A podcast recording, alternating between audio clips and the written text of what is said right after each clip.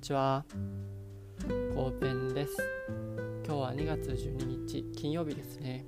昨日も祝日で、明日も土曜日というハッピーフライデーですね。皆さんはいかがお過ごしでしょうか？僕はですね、帰ってきてからブログを書こうと思ったんですけれども、少し家のネットの状況が悪くてですね、なかなか進まずに困っています。はい昨日音声配信を始めてから思ったんですけどやっぱりこう自分の声をイヤホンとかで聞くと変ですよね。もう少しいい声になりたいなと思って今日ボイストレーニングについていろいろ調べてましたお昼。それでですねあの今の時期は花粉もひどいんで特にね僕は結構鼻声になりやすいので鼻炎で。なので鼻声を直したいなと思って鼻声直す方法みたいな感じで調べていたんですけどその中でですねなかなか衝撃的なトレーニングを見つけましてちょっと皆さんにやってほしいなと思って紹介することにします。それがですね PR タイムズさんというホームページの花粉症や鼻炎で鼻声の人が3分で通る声になるという記事なんですけれども2019年の。これですね3つあるんですよ。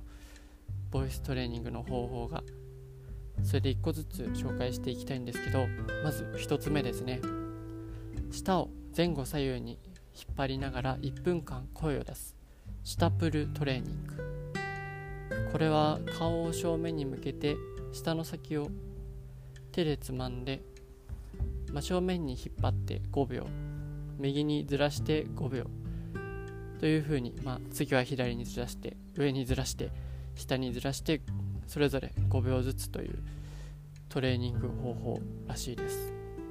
そして2つ目。これはエア風船トレーニング。握り拳の中に息を吹き込むことを繰り返すだけだそうです。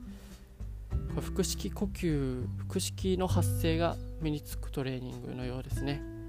はい。親指を人差し指中指に重ねて円を作る感じで軽く握って握り拳を作る。そして口の少し下に置く。鼻から息を吸う。そして手で作った穴の中に力強く吸うと吐き出す。はい。このね1つ目と2つ目はなんだかまあまあこうすごい簡単にできそうで効果もあるんでしょうかね。ちょっとやってみたんですけどなかなか自分の中で良くなってるのかなっていうのはちょっと分からなかったですね。おそらく継続が大切なんだと思います。それですね。この3つ目ですね。驚いたのはこれはですね裏声朗読トレーニングという名前なんですけど猫の鳴き声で朗読するというねすごいトレーニングだと思いませんか？猫の鳴き声のように文章をニャニャニャと読むトレーニング法だそうでこれによってこう喉が簡単に開いて通る声を出せるようになるそうです。可能な限り高い声で少し裏声に近い声を出すのがポイントと書いてあります。この例のところにですね芥川龍之介作の「雲の糸」の冒頭の文章を使ってる例を書いてあるんですけどその冒頭がある日のことでございます。お釈迦様は極楽の蓮池の淵を一人でブラブラお歩きになっていらっしゃいました。なんですよ。これを最初は一文字ごとに口を開いてにゃにゃにゃと読むそうです。これ一人暮らしじゃないとできないですよね。